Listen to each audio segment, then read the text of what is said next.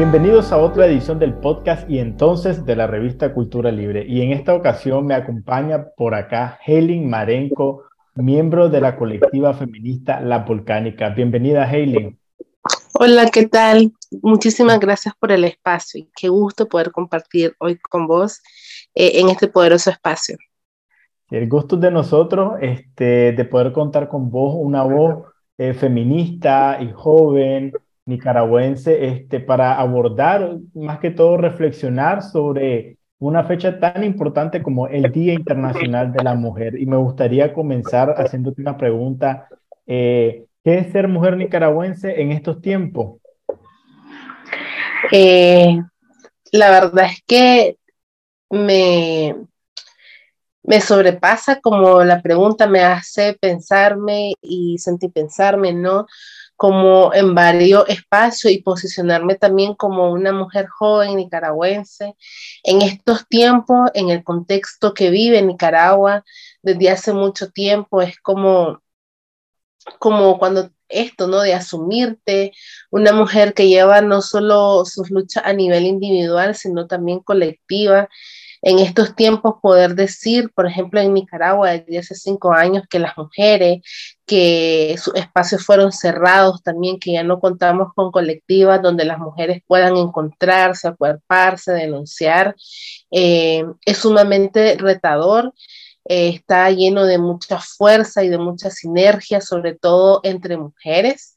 Asumirte o decir que en este momento va a reivindicar, reivindicar este día como lo, el 8M, eh, una doble lucha para todas las mujeres, ¿no? Sobre todo las mujeres nicaragüenses que se encuentran en Nicaragua y luego otra parte de las mujeres que estuvieron presas en el país, que fueron presas políticas, luego las otras mujeres que también ahora nos asumimos como mujeres migrantes eh, en condiciones de solicitud de refugio, otras de refugiadas, donde la vida también eh, se vuelve doblemente difícil al buscar cómo sobrevivir todos los días en países que, eh, que no tienen las condiciones, no tienen tampoco deseo de reivindicar los derechos de las mujeres. Es decir, cuando son una mujer migrante también se vuelve doblemente difícil mirar en estas condiciones.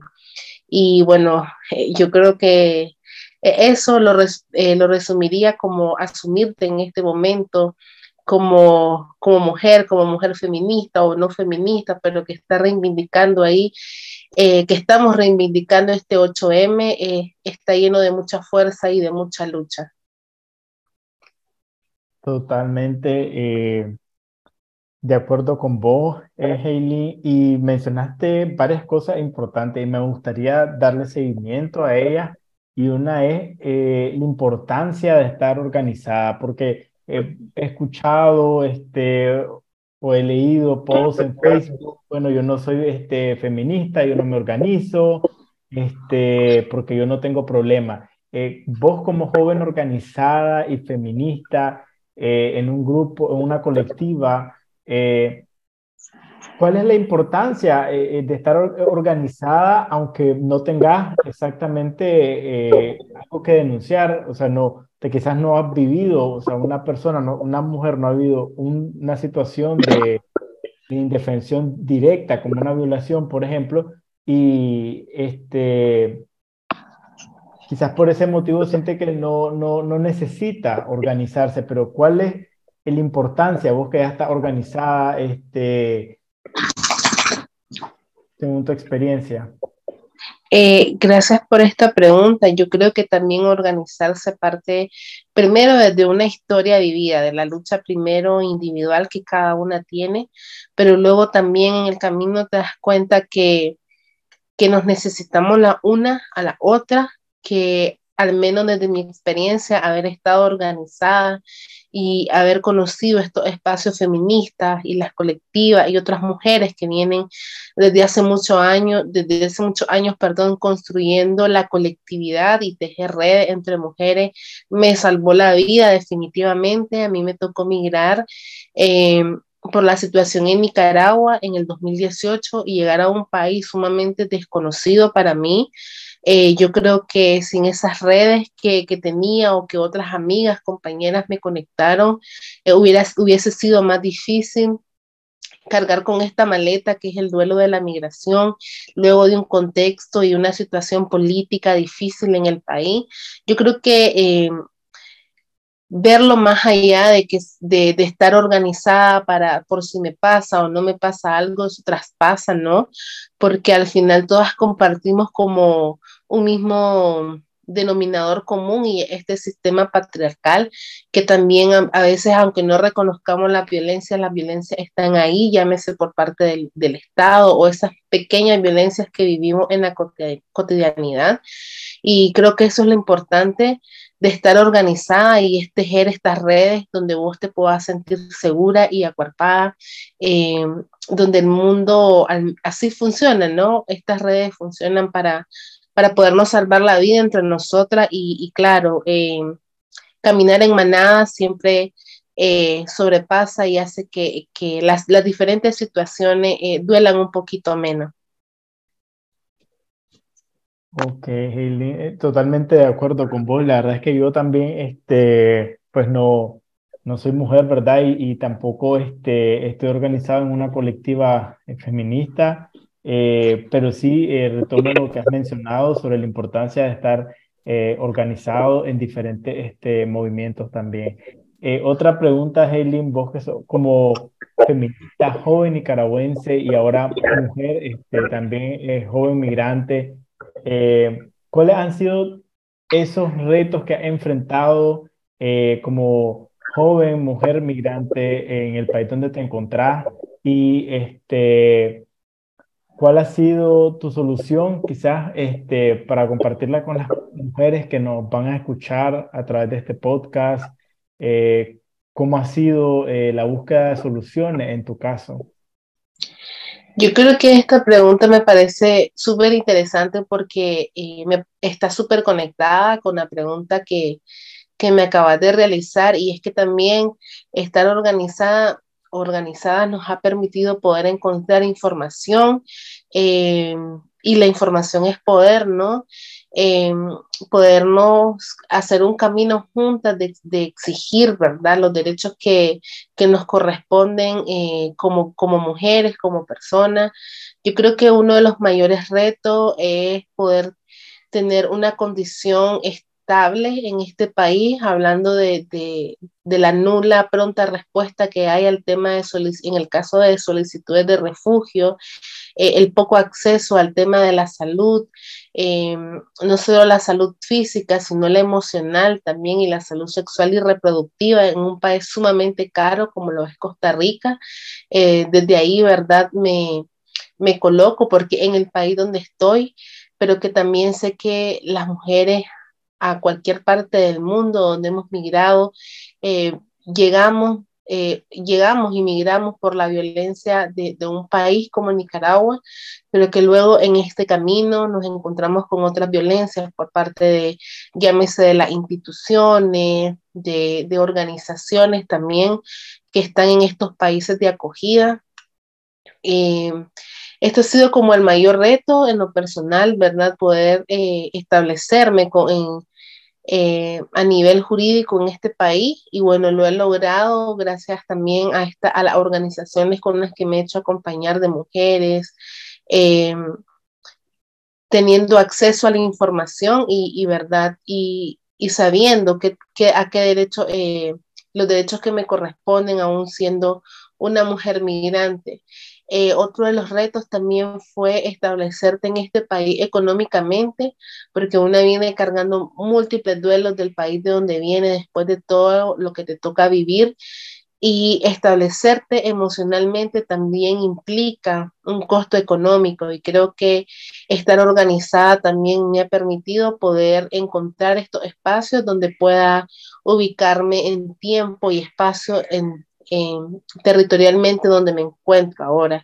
esto desde, desde ahí como mujer organizada, ¿no? Pero sin duda que los retos para las mujeres migrantes eh, son muchos, el tema de la regularización, de poder acceder a energía, a agua, a una vida digna también, a poder acceder a trabajo remunerado, a donde no nos vayan a explotar ni sexual, ni económicamente, eh, en un país donde a veces la mano de obra y sobre todo la mano de obra de mujer joven o de mujeres nicaragüenses la quieren pagar sin ninguna prestación social. Em, yo creo que ese reto lo compartimos todas y para las mujeres que van a escuchar este espacio, em, yo mencionaría que, que, justamente esto nos permite, eh, cuando nos encontramos y nos organizamos, em, juntas somos más fuertes, ¿no? Pareciera un poco cliché como la frase, pero de que sí, eh, en los espacios de mujeres encontramos un pequeño refugio, otra encontramos familia también y encontramos acuerpamiento para, ya sea para denunciar y exigir los derechos que nos corresponden como mujeres eh, en movimiento. Totalmente. Eh, otra vez de acuerdo con vos, Helen, y lo, retomo lo que mencionabas, pues, o sea, eh, me gusta mucho lo que, lo, lo, que has mencionado durante este podcast, eh, sobre todo que la organización no solamente es para, para denunciar, ¿verdad? Porque a veces se cree, como habíamos mencionado anteriormente, que tiene esa idea errónea este, de la organización, eh, sobre todo de la organización este, de mujeres, sino que también es para acuerparse y acompañarse en los momentos difíciles que se pueden enfrentar en la vida, ya que enfrentan eh, los mismos retos, como ya mencionaba, eh, la violencia de parte del Estado o la violencia de parte de una sociedad machista, como son las sociedades latinoamericanas y muchas otras sociedades alrededor del mundo. Y ya este, para ir cerrando, Helen, eh, ¿cuál es tu mensaje para este 8 de marzo? tu mensaje personal y como mujer joven nicaragüense feminista y organizada? Eh, creo que este sido un mensaje que me ha acompañado desde que me encuentro en, en movimiento y que me encuentro ahora como una mujer eh, joven, refugiada en Costa Rica. Y, y es que salimos a las calles nuevamente y marchamos este 8M por las, las mujeres que no pueden en Nicaragua, por las que todavía continúan presas, por las que ya no están también, que seguir alzando nuestra voz en colectivo hasta que nos escuchen, eh, siempre va a ser reivindicativo. Honramos también la lucha de, las mujeres que nos antecedieron. Em, que vinieron formando estos espacios y que hoy hayamos podido alcanzar ciertos derechos que todavía no lo hemos completado, pero que, que también es una cosa que queremos heredar, ¿no? Eh, mi mensaje es eso, encontrémonos, que en un, 8M más que celebrar, nos reivindicamos como sujetas de derecho, sea en el país donde nos encontremos y sea sobre todo... Eh, cuando la violencia política nos traspasa, las dictaduras también, el sistema patriarcal nos quiere ver desunidas, eh, tristes y, sin vida, pero que encontremos estos espacios para reivindicarnos sobre todo la vida en colectivo.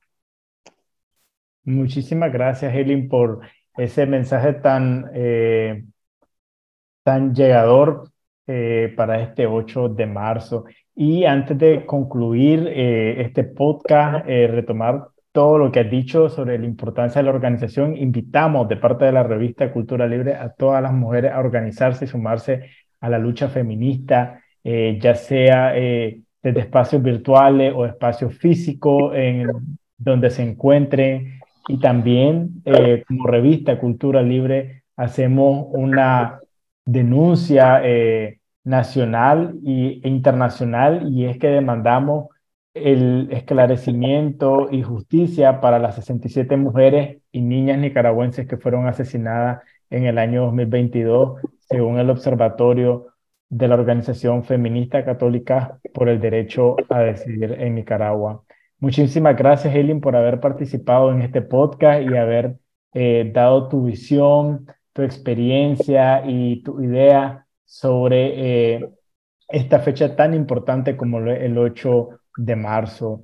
Eh, no sé si quisiera agradecer algo o despedirte de nuestro público. Sí, eh, agregando a lo que vos mencionabas, también quería dejar como la invitación para las mujeres migrantes y no solo migrantes nicaragüenses que se encuentran en Costa Rica. mañana marchamos eh, hay un bloque, ¿verdad?, de mujeres migrantes y exiliadas. Eh, marchamos para exigir sobre todo la justicia, ¿no? La justicia por lo que voy a mencionar en un país donde el acceso eh, a la justicia, sobre todo en Nicaragua, es nula. Marchamos por todos esos femicidios de las mujeres migrantes también que, que, que han sido asesinadas a manos de su de sus abusadores, de su em, de las personas que la han violentado fuera de su país. Mañana en el Parque Central de San José a las 4 de la tarde, ahí hay como un bloque y un espacio para las mujeres eh, migrantes, ¿no? Y que podamos exigir justicia junta eh, por todas las injusticias que nos toca eh, vivir como mujeres. Muchísimas y bueno, agradecerle el espacio también. Muchísimas gracias por, por también este trabajo que están haciendo y darnos espacio a las mujeres jóvenes, feministas, migrantes, para seguir denunciando. Gracias a vos, Helen, por participar y haberte sumado a esta edición del podcast de la revista Cultura Libre. Y seguramente estaremos conversando en muchísimos otros podcasts en el futuro la invitación queda abierta también y recordar a nuestros oyentes a seguir pendiente de nuestro podcast y a buscar también en las redes sociales a la colectiva feminista La Volcánica. Muchísimas gracias y hasta la próxima.